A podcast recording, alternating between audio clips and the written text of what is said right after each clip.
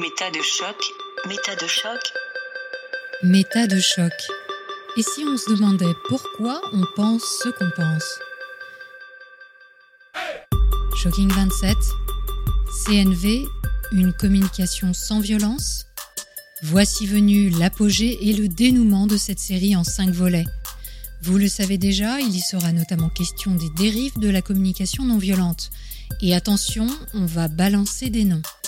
Une nouvelle fois, je vous parlerai de ma mère. Décidément, je ne sais pas ce qui me prend.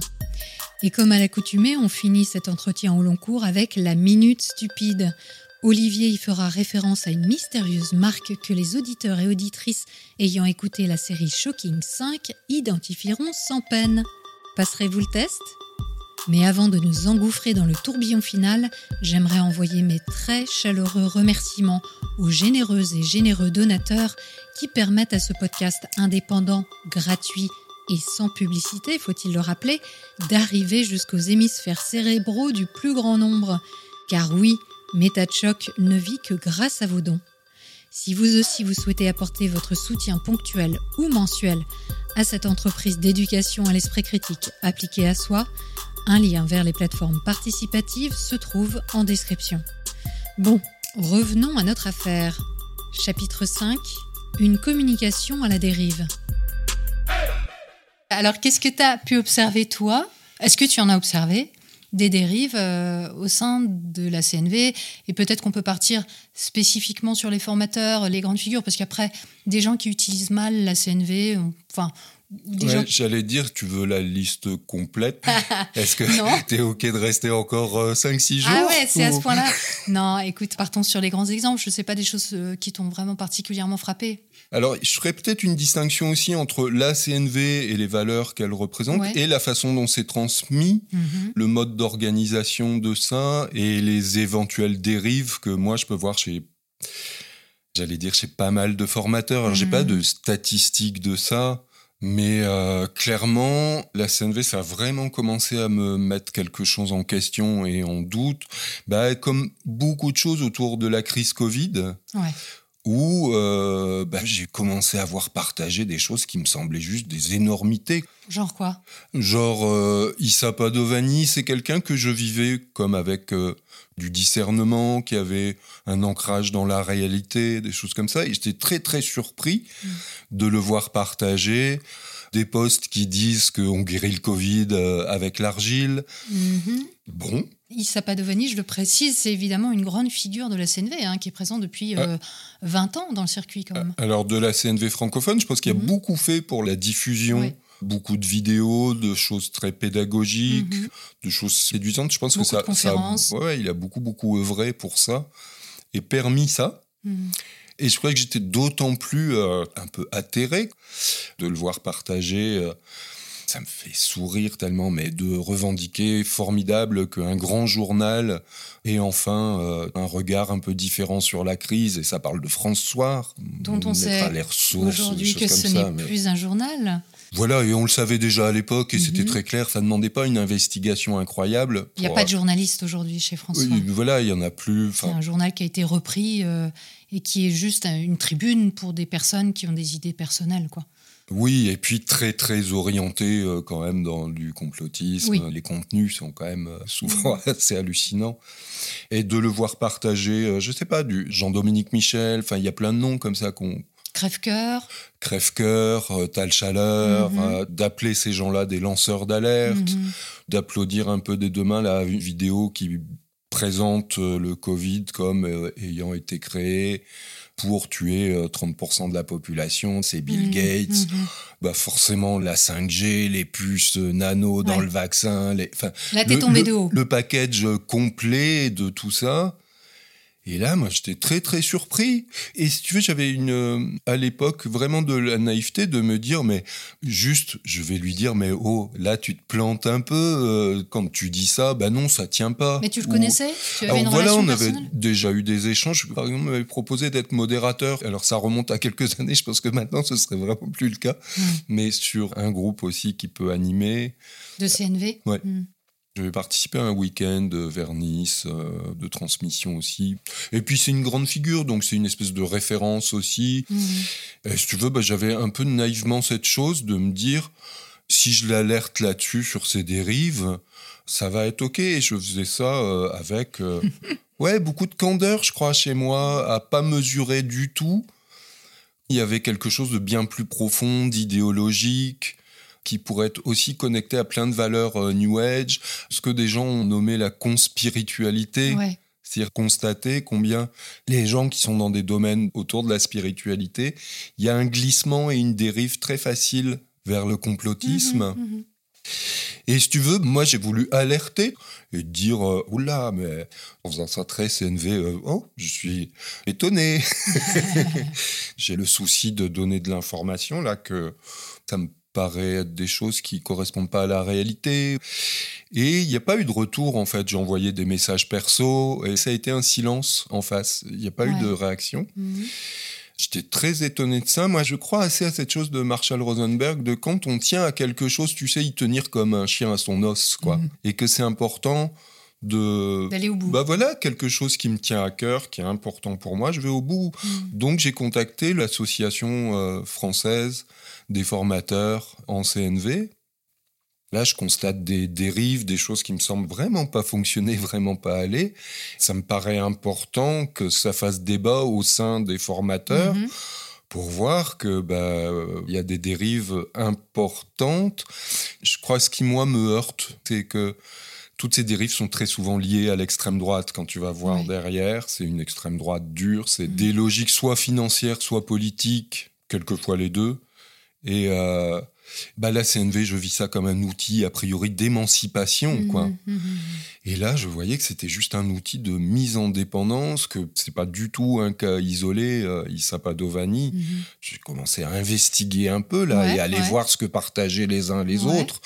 Et j'ai vu une quantité de formateurs qui partageaient toutes ces choses-là, de Orion Code. Euh, l'autisme s'est créé par les vaccins toutes ces choses-là, où mmh. juste les bras m'en tombent, moi, qu'on soit encore dans ces choses-là. Oui, c'est largement euh, débunké, cette histoire-là. Largement, depuis très longtemps, et pourtant, il y a quelque chose qui continue. Mmh. Et c'est super violent pour les personnes autistes. Aussi. Bah aussi, oui, bien sûr, bien sûr. C'est ce rappel aussi à la réalité. On a évoqué ça à d'autres moments dans l'émission, mais euh, à quel point c'est important quand même bah, le correct à un moment de Marshall Rosenberg. euh, et que non tout ne se vaut pas. Après avoir contacté la FFCNV ça a été pas très porteur pour moi euh, avec eux parce qu'il n'y a pas eu de retour vraiment. Ça m'a amené quand même à avoir une discussion avec Issa Padovani mais euh, qui n'a pas été complètement satisfaisante pour moi, qui est resté très fort sur ses positions. C'était important pour lui de partager quelque chose qui ne vivait comme pas suffisamment partagé, rééquilibrer dans l'information quelque mhm. chose.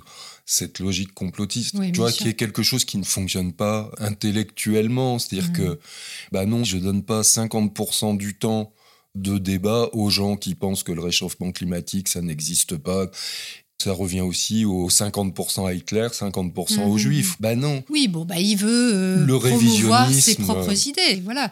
Mais là où c'est inquiétant, effectivement, c'est que euh, c'est mélangé à la CNV et qu'il est clairement une figure de proue de la CNV. C'est toutes ces confusions-là et, voilà, diffuse des idées comme ça sur des endroits ou des pages où ils diffusent leurs informations CNV aussi. Oui, bah, ils profitent de leur audience. Ouais, ils ont le sentiment de défendre leurs valeurs aussi. Mhm, et mhm. je pense qu'il y a vraiment une difficulté avec euh, des bases d'épistémologie, de comment sait-on ce qu'on sait, mhm. et que bah, cette idée d'observation, elle aurait sacrément besoin d'être nourrie aussi de connaissances comme ça, de comment sait-on ce qu'on sait? Bien sûr. On revient à ce que tu disais tout à l'heure sur les biais d'observation euh, présents chez l'être humain et qu'il faut prendre en compte, anticiper mm. pour éviter d'être dans une observation qu'on croit objective et qui ne l'est absolument pas.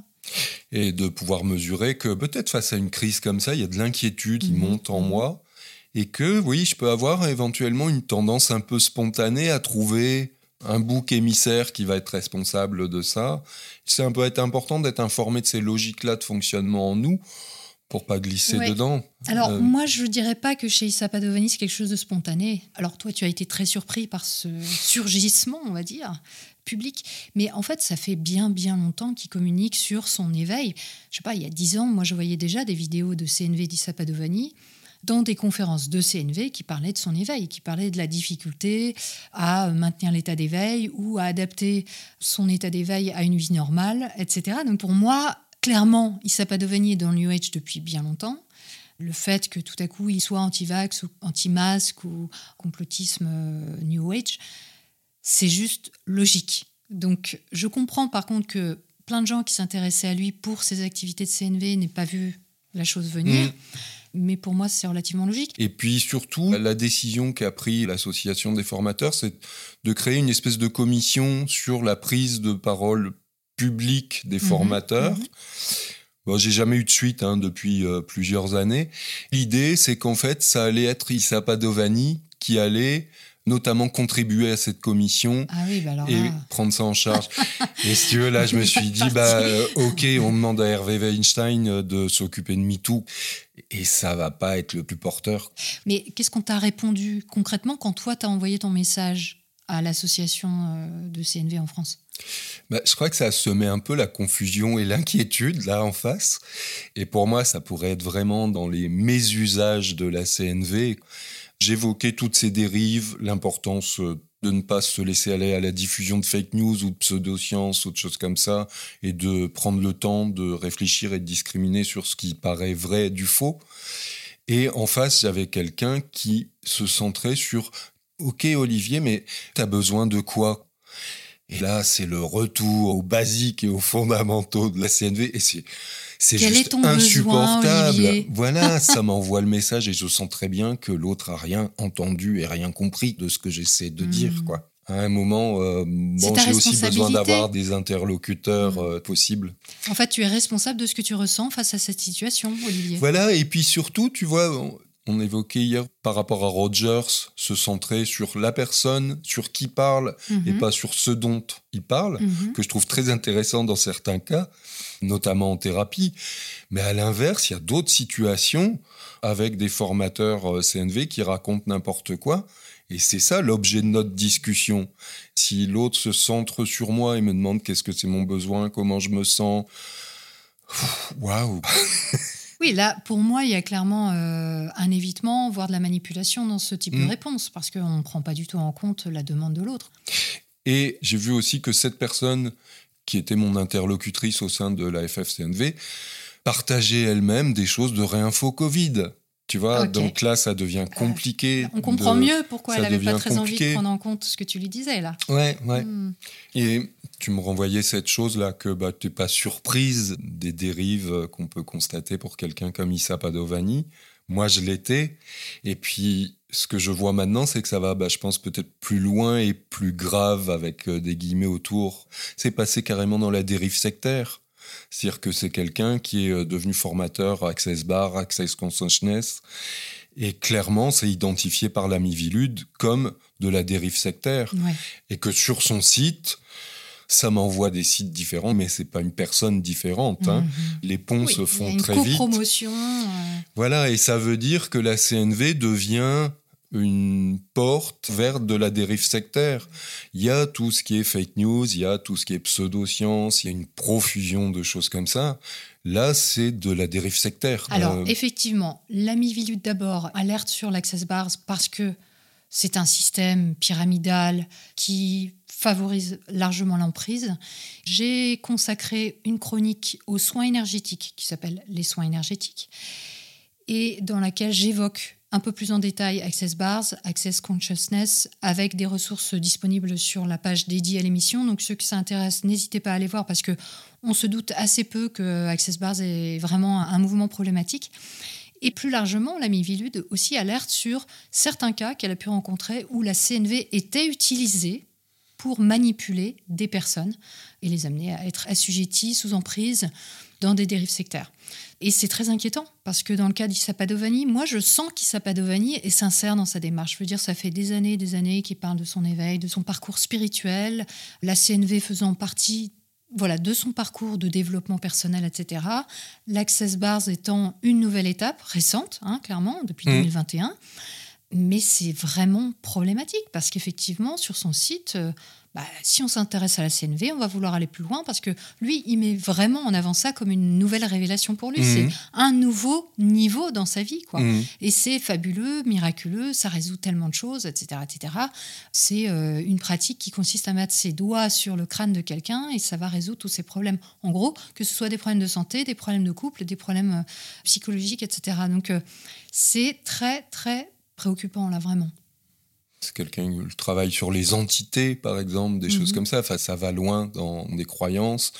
Plusieurs interventions, soit dans des newsletters, soit sur des vidéos, où euh, bah, il y a une compréhension de ce qu'est la méthodologie scientifique chez Issa Padovani, qui est quand même très très problématique de revendiquer que tu vois en argument un peu massu, de toute façon, la science, les vrais scientifiques, parce que c'est quelqu'un qui sait discriminer ce que sont les vrais des faux scientifiques. Mmh.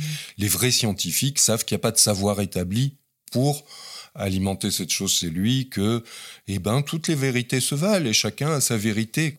Et là, c'est là qu'on voit le pont avec la CNV aussi, cet euh, ultra-relativisme dont on parlait tout à l'heure. Ouais, ouais. Il y a vraiment une compatibilité, c'est là qu'on voit la compatibilité euh, entre les grandes notions de la CNV et la spiritualité. Et moi, ça m'a beaucoup interrogé sur qu'est-ce qui permet en CNV, ce que c'est constitutif de la CNV, ces dérives que ça amène, ça, la question. ou est-ce que ben non, ce sont juste des dérives, effectivement, plus des organismes qui transmettent la chose. Et euh, ben, je pense vraiment qu'il y aurait besoin d'y adjoindre ouais, des connaissances minima d'épistémologie, de choses comme ça.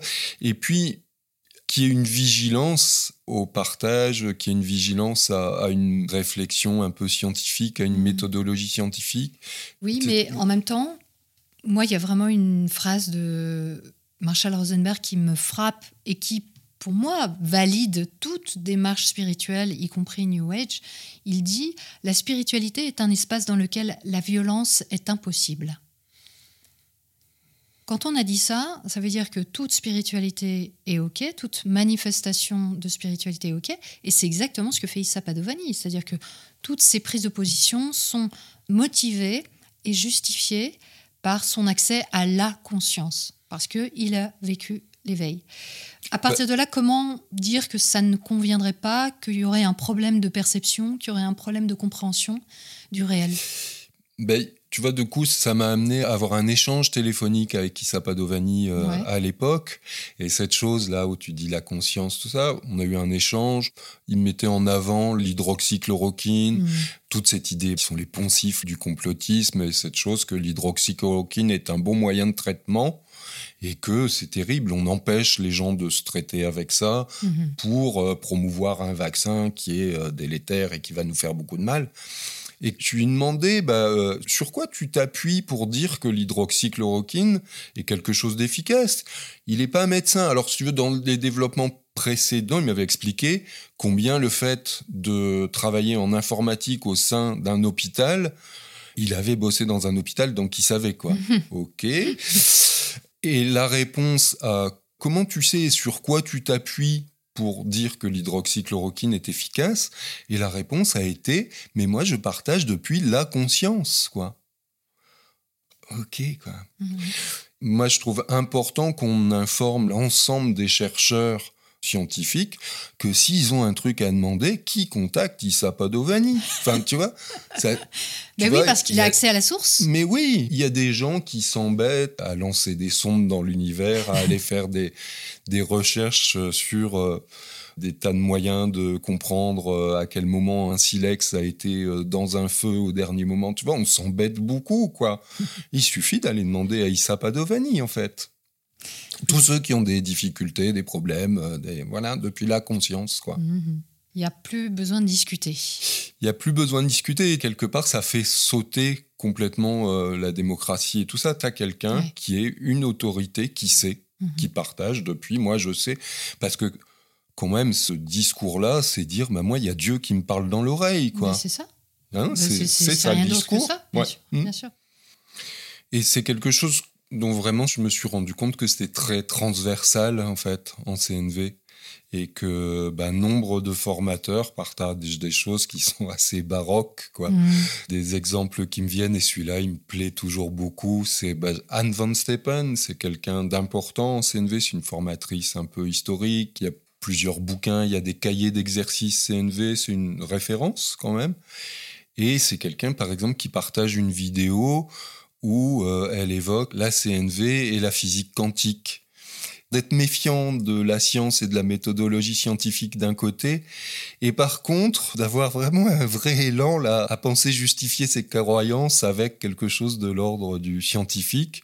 Et du coup, bah voilà, la physique quantique, ça fait sourire parce que c'est mis vraiment à toutes les sauces et que c'est ce qui prouve que, bah en fait, ma pensée est créatrice, c'est ce qui mmh. oui, prouve avec plein de guillemets, hein, bien sûr. Oui, oui. Alors Joe Dispenza. Alors voilà, c'est quelqu'un par exemple qui dit toute son admiration de Joe Dispenza, de Greg Braden, tout ça. Mmh, mmh. Là, ça me fait un peu moins sourire parce que Dispenza, bah c'est quand même des gens qui incitent à des traitements alternatifs euh, en cas de maladie. C'est euh, oui, beaucoup, Anne Van Steppen est médecin anti-vax, hein, clairement. C'est aussi quelqu'un qui a assuré, alors c'est vraiment pas la seule, mais euh, tout le bien qu'ils peuvent penser soit de Christian Perron et de Louis Fouché, qui a une vraie interpénétration avec la CNV. Le bouquin de Louis Fouché, donc euh, le créateur de Réinfo Covid, euh, celui qui, sur une vidéo, des choses qui me font bondir, c'est cette confusion passe sanitaire et étoile jaune, tu vois, mmh. mettre ça sur le mmh. même plan. Mmh. Ok, le pass sanitaire, c'est possible de discuter, d'avoir un avis. Euh, mettre ça sur le même plan que l'étoile jaune, non, quoi. C'est, enfin, pour moi, insupportable. Irrespectueux, euh, irrespectueux de Marshall Rosenberg. Et puis, euh, encore cette chose de outil d'émancipation, la CNV, et puis quelque chose de mmh. complètement enfermant dans de la bulle cognitive et des fake news et une réalité tronquée, quoi, et mmh. alternative. Louis Fouché, son livre, euh, il y a en première page toute une citation de Marshall Rosenberg. Ah Donc tu vois, c'est quelqu'un qui sème en plus quelque chose de l'ordre du confusionnisme. Mhm. À la fois, je, parle de l'étoile jaune de cette façon-là, je donne mes interviews sur des radios euh, clairement orientées d'extrême droite. Et euh, je mets Marshall Rosenberg et la bienveillance et, et la mhm. non-violence en avant. quoi. c'est très perturbant pour quelqu'un qui va essayer de comprendre il va dire, mais quand même, la CNV c'est bien, la non-violence c'est bien, il doit dire des choses intéressantes. Et facilement, bah, les pratiquants de la CNV vont glisser vers cette chose-là. D'autant plus si elle est euh, promue par des formateurs et des formatrices euh, références importantes qui sont des figures d'autorité. quoi. Ouais, Je sais pas, je pense euh, à Muriel Gorius, du coup clairement anti-vax, donc une, une, formatrice. Mhm. Muriel Gorius, quelqu'un qui a été formé par Issa Padovani, voilà une vraie proximité euh, mmh. intellectuelle avec et de valeur, mmh mmh très très accroché à diffuser euh, fake news, complotisme et euh, regard alternatif sur la crise sanitaire, notamment parce qu'en fait c'est aussi plus large que ça. Emmanuel Straub, c'est une formatrice aussi, qui explique à quel point la vaccination, c'est un projet génocidaire. Mhm. Là, il va pas forcément avec le dos de la cuillère et la nuance, quoi, qui peut promouvoir Thierry Casasnovas. Ah oui, alors euh, Thierry Casasnovas, qui est clairement épinglé par la Mivilude et euh, surveillé par la justice française euh, pour dérive sectaire, mise en danger de la vie d'autrui, avec des recommandations alimentaires très spécifique, très particulière, on va dire. Quelqu'un comme euh, Diane Baran, le fait de parler de Thierry Casasnovas, ça m'évoque ça. Quelqu'un qui, du coup, organise des stages CNV et hygiénisme. Ah bah oui, avec cette logique-là. Crudivorisme. Voilà. Mhm, hmm. mhm, d'accord. Sophie Grosjean, c'est aussi quelqu'un qui est importante euh, et, très visible les réseaux sociaux, choses comme ça. Voilà, avec tout ce côté anti-vax, danger. Euh, on, est un peu paranoïde. Et mhm. Fanny Rondelet, euh, Valérie Langto. Tout ça, c'est des formatrices. Voilà, tout ça, c'est des formatrices. Mhm. Langto Bédard. Quelqu'un comme Vincent Houbas, formateur belge, qui va défendre tu sais, les expériences des motos euh, la mémoire de l'eau. Comment on va se raccrocher aussi et comment ça mmh. aussi, ça prouve que la CNV c'est important, qu'elle est juste et que c'est scientifiquement prouvé mmh. que ça a une influence, ma pensée, sur le riz ou sur l'eau. Ouais. Euh, et ça aussi, euh, on sait que c'est faux. Dans ma chronique qui s'appelle Les énergies vibratoires, j'évoque aussi cette euh, hypothèse de la mémoire de l'eau et avec des ressources en lien avec l'émission qui permettent de voir que bah non, tout ça ne, ne tient pas d'un point de vue scientifique. Hmm. Mais ça continue à se diffuser et beaucoup de gens croient à ça encore. Quelqu'un d'autre, Nicolas Zincourt, des partages d'Idriss Aberkan, mhm. des partages Raoult, voilà, bien sûr, forcément, quoi. Et ça, c'est assez transversal mhm. aussi, tu vois, je ne les ai pas cités forcément ces partages-là sur les, les autres formateurs, mais forcément euh, mhm. un incontournable. Partager une vidéo de comment les malades ont été privés de remèdes efficaces tous ces documents qui renvoient aussi vers euh, des sites genre Odyssée, euh, toute cette sphère complotiste bien identifiée par certains. Et il y a une vraie, vraie interpénétration des deux milieux. Quoi. Mmh, mmh, mmh. Oui, alors je comprends ta surprise avec le Covid, parce que c'est vrai que le Covid a révélé énormément de choses hein, autour des croyances. En même temps, quand on regarde, moi j'ai été voir le site du Centre international de communication non violente, qui est un peu le siège, on va dire, mhm. international de la communication non violente, fondé par Marshall Rosenberg. Et ils indiquent les personnes qui soutiennent la CNV. Donc on pourrait se dire, tiens, peut-être qu'ils vont avoir des références scientifiques, des mhm. personnes qui peuvent...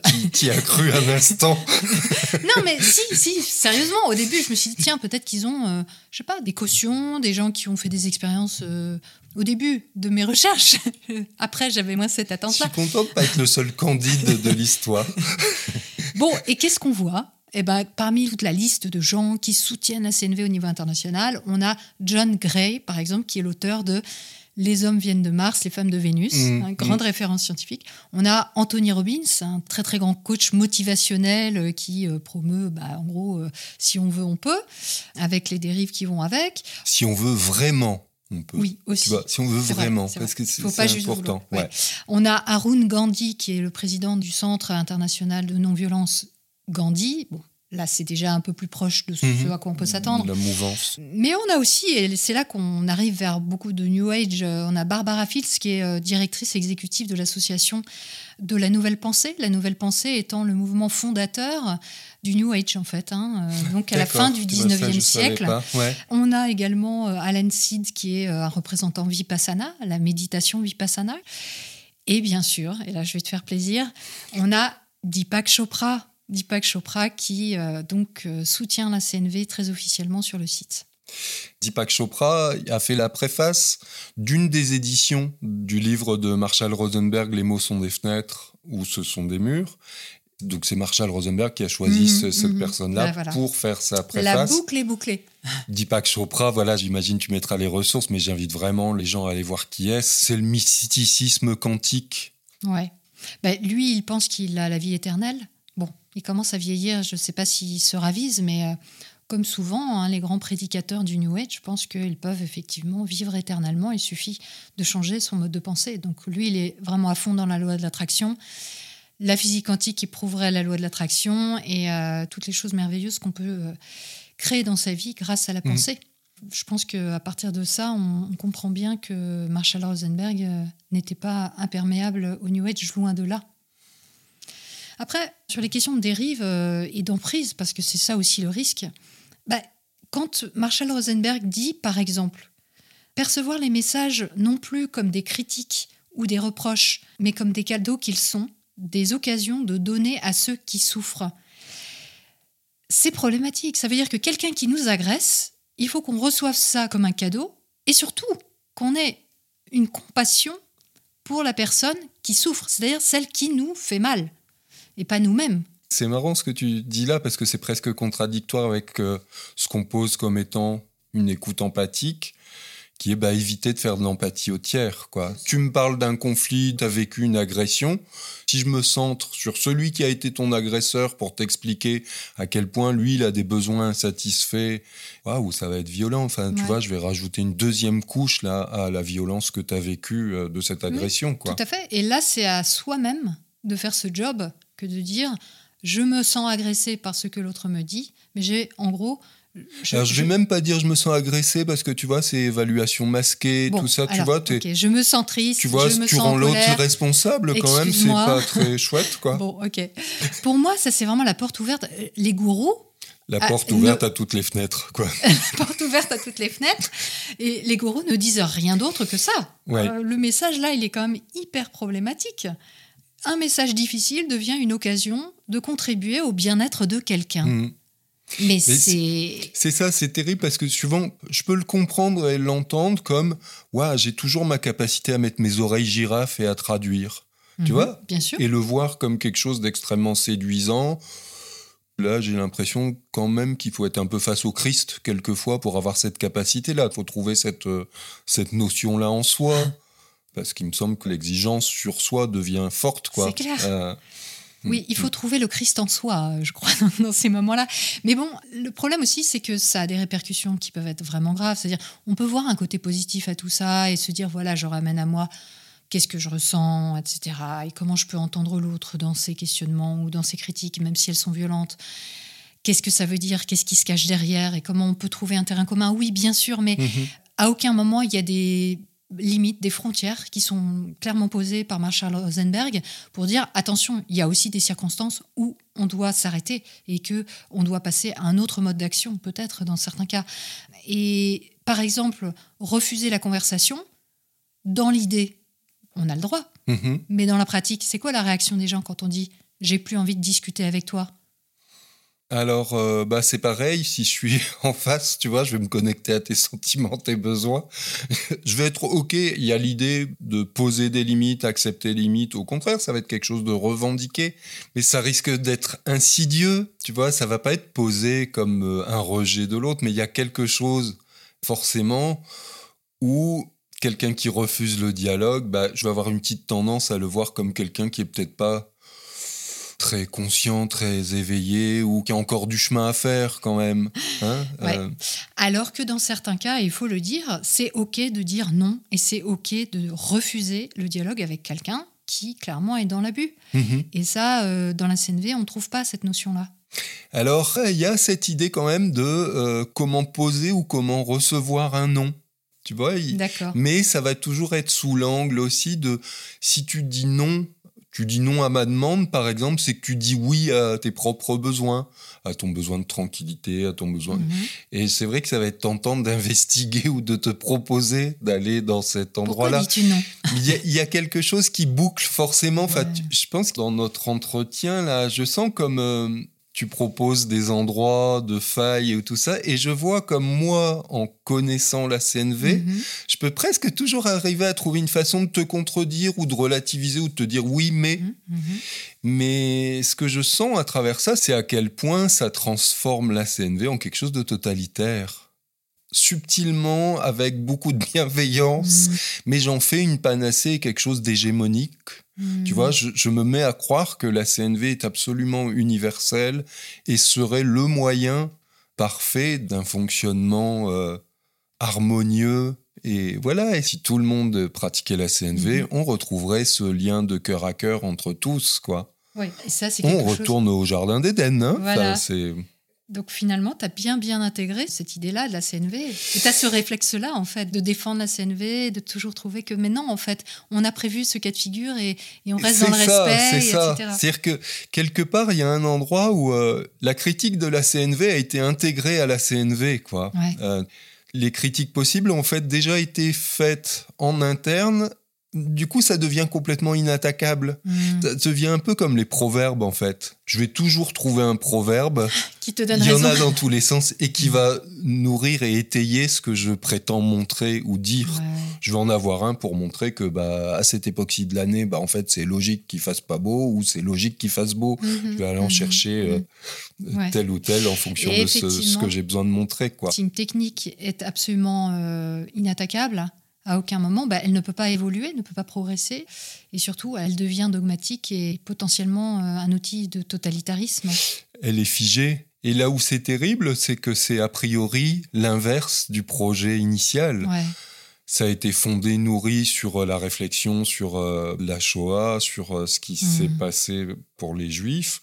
Et ça finit par recréer euh, la même chose, c'est-à-dire quelque chose qui ne s'interroge ah, plus, quelque chose qui se fige, hmm. qui devient un langage, mais plus loin que le langage, une pensée en conserve. Et euh, moi, il me semblerait important qu'en communication, on accepte aussi de s'interroger et d'adopter une méthodologie mmh. scientifique, mmh. d'avoir ces données-là pour faire évoluer euh, ce qui éventuellement a besoin d'évoluer en CNV. Ouais. Alors bah du coup, la question c'est est-ce qu'on doit jeter l'eau du bain avec le bébé? Je ne sais pas si c'est réformable ou pas. Moi, il me semble clairement que en l'état, ça nourrit toutes ces dérives New Age, toutes ces dérives fake news. Il y a ce positionnement de départ un peu en CNV qui est un positionnement militant contre une pensée majoritaire. Tu vois, on se vit, on se mm. vit comme ça. Il y a un système de dominance et moi, je suis un rebelle. Je fais de la CNV, je suis un rebelle. Tu vois, il, y a, il s'inscrit mm-hmm. cette position-là quelque mm-hmm. part. Et il me semble que c'est à partir de cette position-là que ça peut très vite glisser vers bah, les pseudomédecines, les pseudosciences, les... Mmh. toujours bien sûr cette chose autour de comment mon intuition elle est importante c'est quand même quelque chose qu'on va retrouver très valorisé.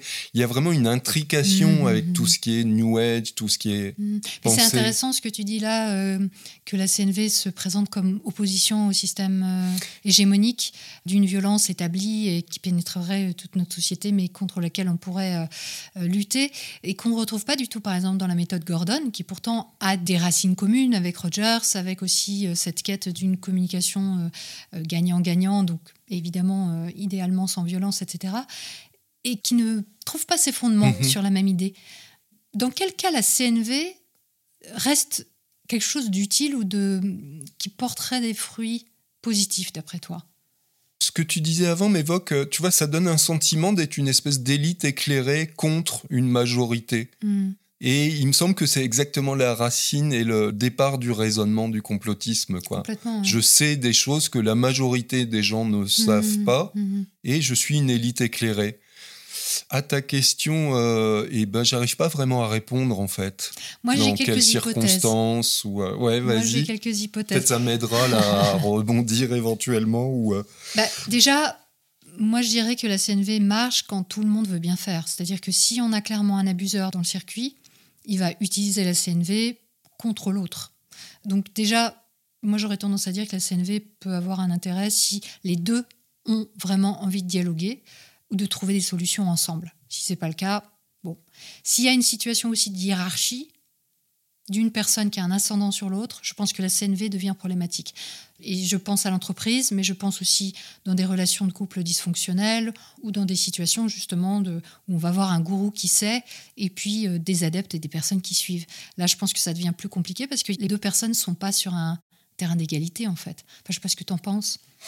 Alors après, oui, c'est important l'intention. Si l'autre veut pas venir autour de la table, euh, oui, ça va, ça va être compliqué. Oui, mais ce que je veux dire, symboliquement ou, de façon réelle, mais ça peut être intérieurement son positionnement. Alors après, il y a toujours cette espèce d'idéal de si je suis un pratiquant euh, CNV suffisamment aguerri, je suis le Rambo de la communication et je vais toujours réussir. Hmm. Ça, peut être des mythes qu'on hmm. se raconte et que peut-être qu'il y a des choses qui auraient besoin d'être clarifiées en nous sur euh, en fait j'aimerais être rassuré que c'est possible d'avoir un lien avec euh, tout un chacun et peut-être qu'il faudra que je démystifie cette chose là Mais tu vois, tu donnais l'exemple, par exemple, d'un homme qui ne s'identifierait pas aux besoins d'une femme, par exemple, qu'une femme revendiquerait, parce que tout simplement, il est dans une position de domination, euh, qu'il est très confortablement installé dans cette position, et qu'il n'arrive même pas à envisager le problème qu'a cette femme qui mhm. vient lui parler.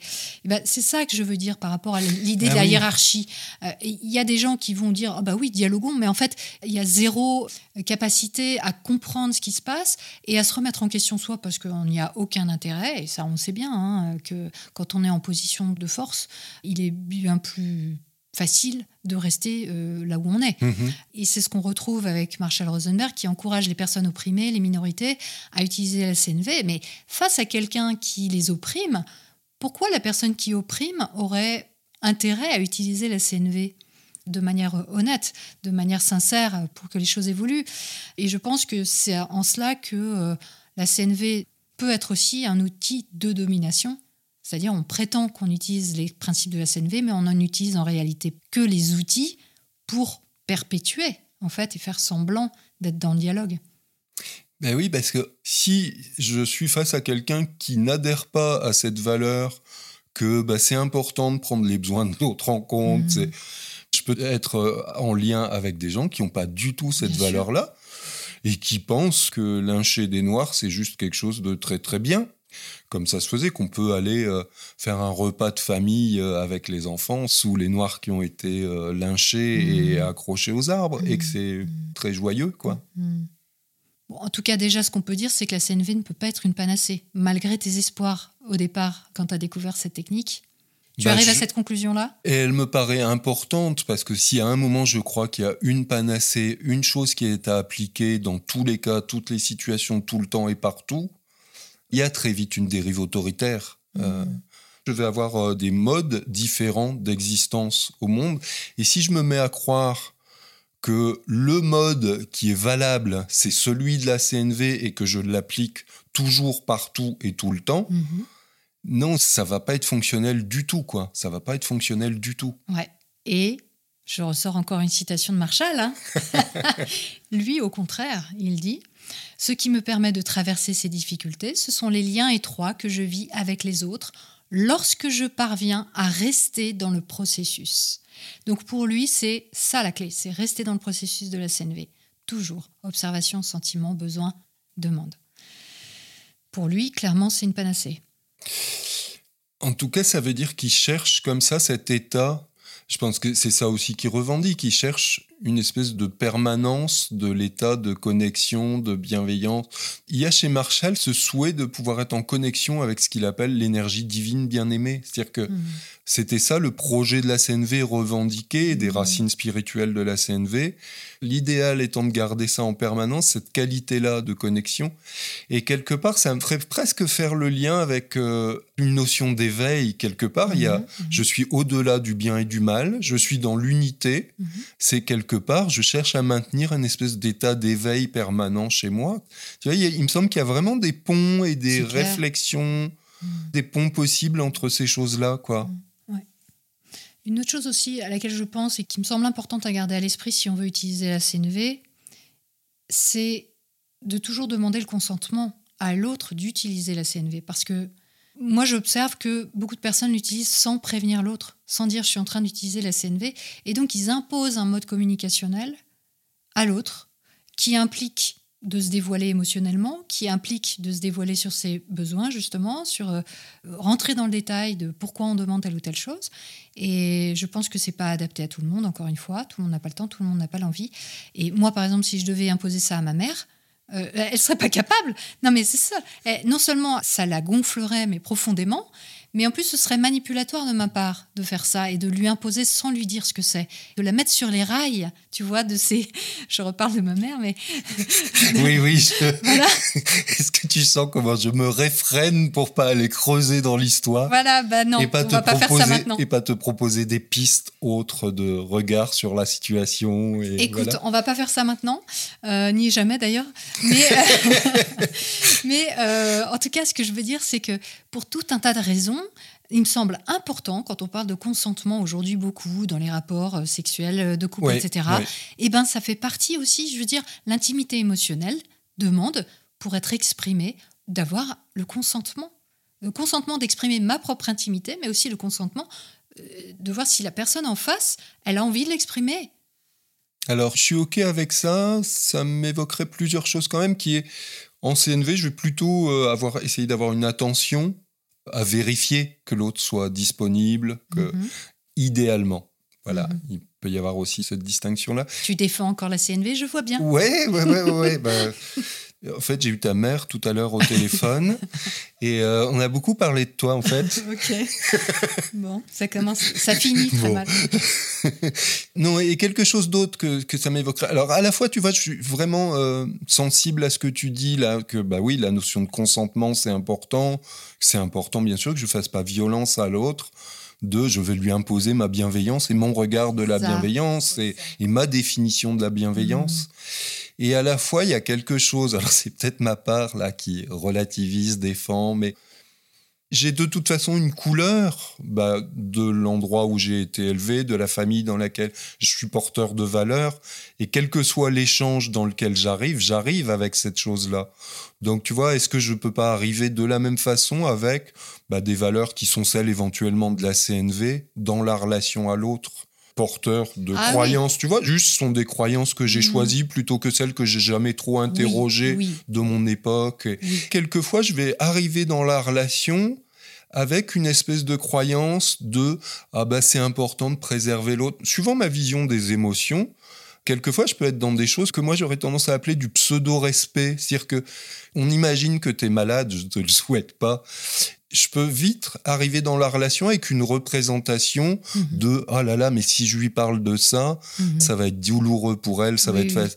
tu vois j'ai une espèce de pseudo respect et peut-être que si j'ai une autre couleur et d'autres valeurs que j'ai fait de la CNV ou d'autres choses parce qu'il y a vraiment pas que la CNV qui puisse être euh, porteur de cette valeur là peut-être que je vais être suffisamment tranquille en moi avec la maladie avec l'idée euh, de la souffrance avec tout ça pour te demander comment ça va pour mhm, toi. Et puis mhm. voilà, je sais que tu as cette maladie-là, comment c'est pour toi? Et tu mhm, vois, là, ça devient plutôt chouette. Après, il faut bien sûr que ça reste de l'invitation. Oui, et, voir comment l'autre réagit à ça. Ouais, ouais, et c'est de l'invitation. Et si tu me dis, tu sais, j'ai pas du tout envie de parler de ça, allons promener. Ok, quoi, ok, ouais. donc finalement, si on est à l'écoute de l'autre, si on est dans l'empathie, si on, on essaye d'imaginer... Euh, se mettre à la place de l'autre et, voir comment... De l'autre et de soi. Et bien sûr, à l'écoute de soi, oui, tout à fait. Mmh. Ça peut bien se passer et ça peut même être super utile d'utiliser certains outils, effectivement, de la CNV. Est-ce que tu vois d'autres techniques qui seraient euh, intéressantes, du coup, euh, en communication euh, en dehors de la CNV Là, ce qui me viendrait, c'est peut-être le risque de qu'à un moment on fige ou qu'il y ait la tentation de figer une technique, une norme. Tu vois, dans les exemples qu'on a pris, par exemple, on a parlé d'une place de parking. Toi, tu as évoqué à un moment, euh, on est un couple, on se dispute, je laisse traîner les assiettes, tout ça. Ce qui m'apparaît quelque part, c'est que, en fait, on est tous en permanence à essayer de définir et de poser des espèces de règles de comment fait-on pour vivre ensemble. Mon exemple de la voiture dans les gorges, il y en a un qui roule plus lentement, il y en a un qui roule plus vite. J'ai le sentiment que j'ai une piste sur bah, pour qu'on vive harmonieusement ensemble. Moi, je sais qu'il faudrait qu'on fasse comme ça. Mhm. Là où c'est compliqué, c'est qu'on en a bien sûr tous des définitions extrêmement différentes.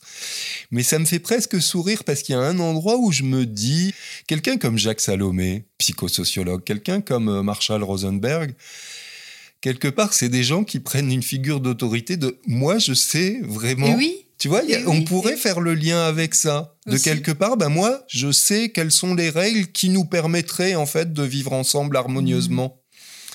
Finalement, c'est dans une espèce de position méta, ce qui est dénoncé, qui est en fait créé version plus plus plus quoi, mmh. qui est bah eux, ils ont la bonne définition de comment on fait pour être en relation les uns les autres. Mm. Et ce qui m'apparaît vraiment, c'est qu'il y a le mythe et qu'il y a vraiment quelque chose. Moi, je pense que j'ai couru après ça beaucoup, trouver la bonne façon d'être en relation avec l'autre. Mm. Le moment où je pourrais poser les valises là et arrêter de réfléchir et de me prendre la tête et que, ok, ça y est, j'ai le mode d'emploi. Mm. Et en fait, il me semble que c'est mouvant et c'est peut-être pour ça que les uns les autres, on passe notre temps à essayer de s'expliquer comment on devrait faire et comment l'autre devrait faire, avec tous les biais possibles, bien sûr, dans lesquels ne pas rentrer, mais on tente ça. C'est peut-être ça notre espoir. Et ce qui me semble, c'est que nos valeurs, en fait, sont mouvantes suivant l'endroit où je vis, suivant nos codes culturels. Notre En fait, ça évolue. Mhm.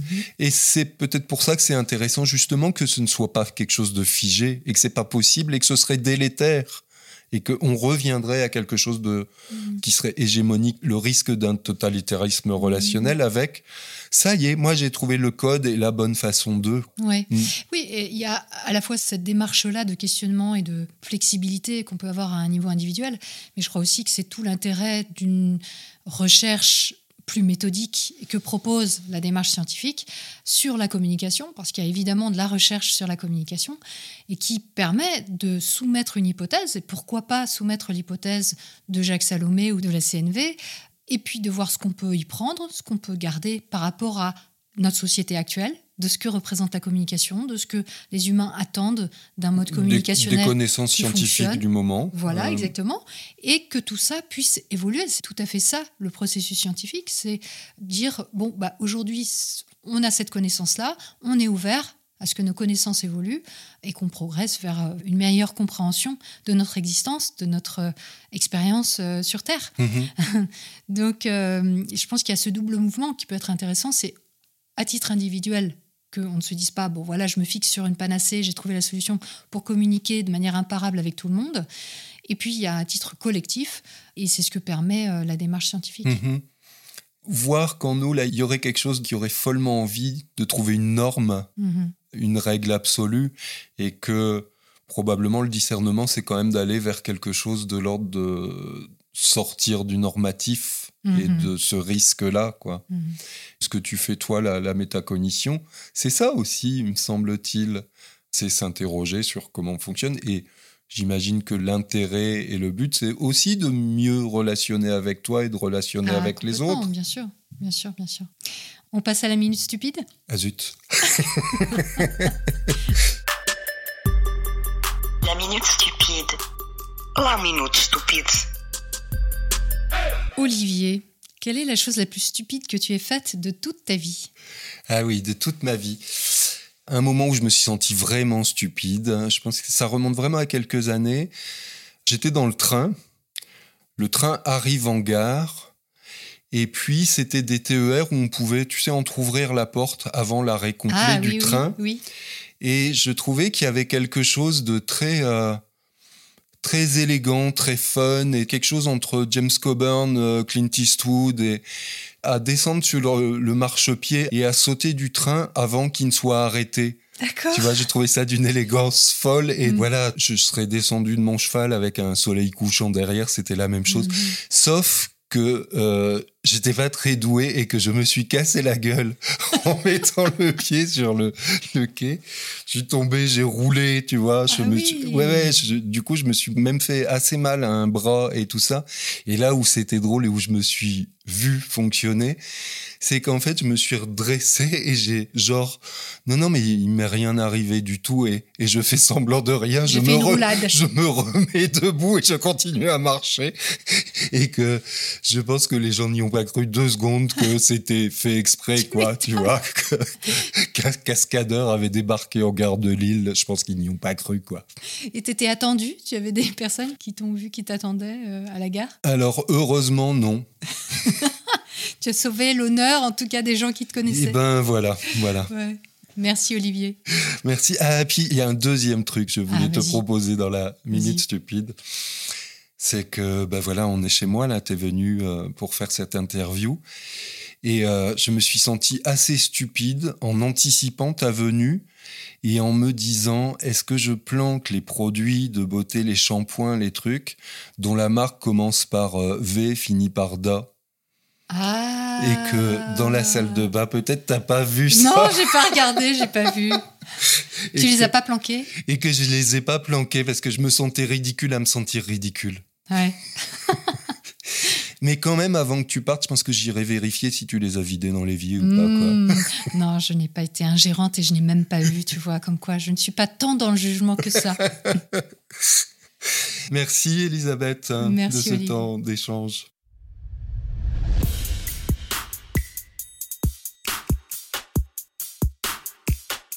Et voilà, vous pouvez retrouver toutes les ressources en lien avec ce qui a été dit sur la page dédiée à l'émission sur le site métadechoc.fr. Merci aux membres de l'équipe qui ont participé à la minutieuse concoction de cette série, en particulier Mathieu Fraticelli pour le mixage, Pacôme et Jus Kataku pour leur aide au montage et Caroline Body pour la mise en ligne.